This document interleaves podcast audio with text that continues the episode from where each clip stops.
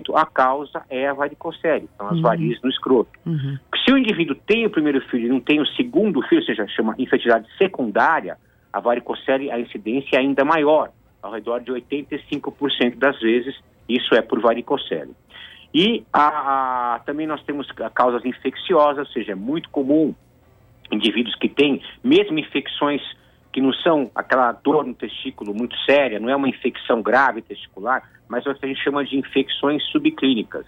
Essas infecções, a presença de bactérias no trato reprodutivo, ela pode gerar o que nós chamamos de espécies reativas de oxigênio. São os radicais livres de oxigênio. Hum. E isso ah, é, é um fator isolado de alteração da membrana celular do espermatozoide e de função testicular que causa infertilidade.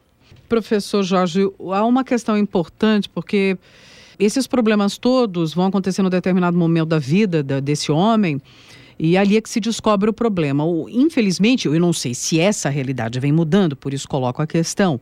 O homem está se preocupando mais com sua saúde, especificamente sua saúde sexual e reprodutiva, ele está mais consciente disso, ou infelizmente só percebe isso realmente na hora ali que né, tenta ter um filho e isso não, não acontece, ou algum problema já mais avançado né, é, surge. Como, como é que o homem tem lidado com a questão da sua saúde sexual e reprodutiva?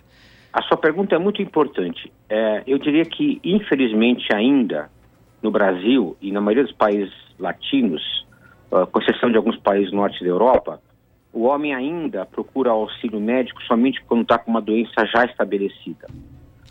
Então, ele vai procurar o tratamento para um câncer de próstata, ele vai procurar o tratamento para uma disfunção erétil, já quando já está, depois de 3 a 5 anos dela atuando, ele vai procurar o tratamento para reprodução assistida quando ele já está com fertilidade. Muitas vezes ele é induzido a fazer o bebê de proveta porque a mulher procurou o ginecologista e ele, ele somente fez um espermograma, que é um, um exame muito simplório uhum. e não avalia a função do espermatozoide, é um exame assim é, superficial, ele dá uma ideia de como é que é o ejaculado, mas ele não pode ser Da quantidade, né? Mas não da qualidade, é, quantidade. Ele, uhum. ele, ele, dá quantidade, ele dá, um, dá características de morfologia, uhum. utilidade básica. Mas ele não vê a função do DNA, ele não vê se a, se a membrana plasmática, a membrana celular tem condições de fertilizar o óvulo ou não. Então, ou seja, a avaliação do homem ainda é muito superficial. Eu diria que dois terços dos homens que procuram auxílio médico, isso é uma estatística quase que global, o fazem porque a mulher, a namorada ou a mãe que deram um empurrão para ele no médico. Então o que acontece é que nós temos que mudar essa mentalidade. A sua pergunta foi muito oportuna.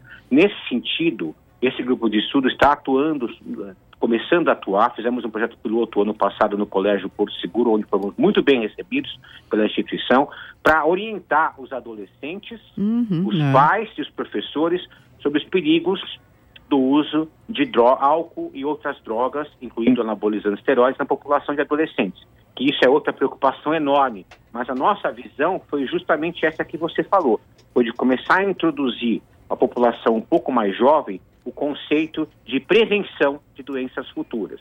Ou seja, o homem tem que procurar o auxílio médico e fazer uma autoavaliação da saúde global dele. Então, nós avaliamos muito isso, também o histórico familiar do indivíduo. Ou seja, o homem ele tem que entender que ele tem uma carga genética, histórico familiar, que é fácil de você levantar. Pergunta como é que era do lado, do lado paterno, principalmente, se teve alguma doença com o pai, com o avô, com os tios do lado paterno, uhum. até a segunda geração, quem teve câncer, que tipo de câncer, quem teve infertilidade, que tipo de infertilidade que era, o pai não conseguiu ter filho, teve dificuldade, o irmão não consegue ter filho. Tudo isso são fatores que você começa a juntar e você faz um diagnóstico da causa, uhum. que eventualmente não é somente uma varicocele, uma varizes escroto, como eu falei. Pode ser uma, um indivíduo com varicocele e obesidade. Ele pode ter obesidade, varicocele e ser tabagista. São três fatores. Ele pode ter obesidade, varicocele, ser tabagista e ser extremamente sedentário. O sedentarismo está associado com baixa de hormônio masculino, muitas vezes, está associado com níveis de estresse muito elevados, que atrapalham também a liberação dos hormônios. Né? Então, assim, esses indivíduos têm que ser do ponto de vista global. E também não podemos esquecer da nutrição. Hoje em dia, a alimentação é, é muito importante na vida dos indivíduos. O indivíduo não só que come alimentos ultraprocessados, que se alimenta mal, isso eleva ah, marcadores inflamatórios no, organismo, isso pode ter uma correlação. Uhum, pode ter também. relação. Muito bem. É um, é, é um cofator a mais. Uhum, ele pode não uhum. ser isolado, mas ele tem que ser colocado na equação do, do tratamento daquele indivíduo. É, o que com você está dizendo. Tudo, uhum. Pode concluir, não, professor, pode concluir. É, é, com isso tudo, nosso objetivo é principal é restabelecer a função testicular do ponto de vista sexual e reprodutivo para que o indivíduo tenha filhos em casa de maneira natural, para que ele preferencialmente fique longe da clínica de reprodução assistida e não precise submeter a tratamento com bebê de proveta, porque isso, além de ser é, caro, é, é, o índice de sucesso é, é, é ao redor de 30%, tem que fazer 3, 4, 5 tentativas, a mulher sobrecarrega com hormônios.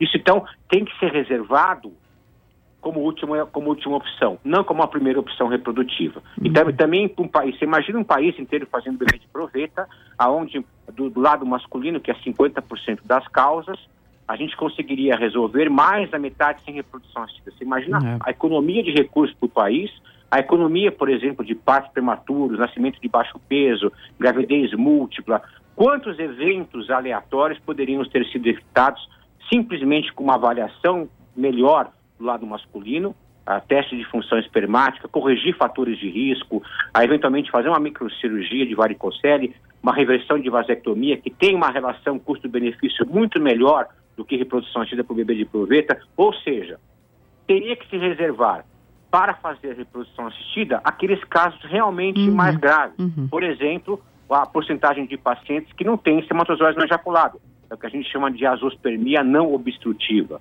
Ou seja, são pacientes cujo testículo não consegue produzir. Não produz. É, não, não, não, é que ele não produz, ele produz, mas não o suficiente para ejacular. Uhum, uhum. Então, esses indivíduos, muitas vezes, a gente consegue procurar espermatozoide dentro do testículo com outras técnicas de microcirurgia. Agora, nesses casos, esse indivíduo tem que ser mais avaliado ainda.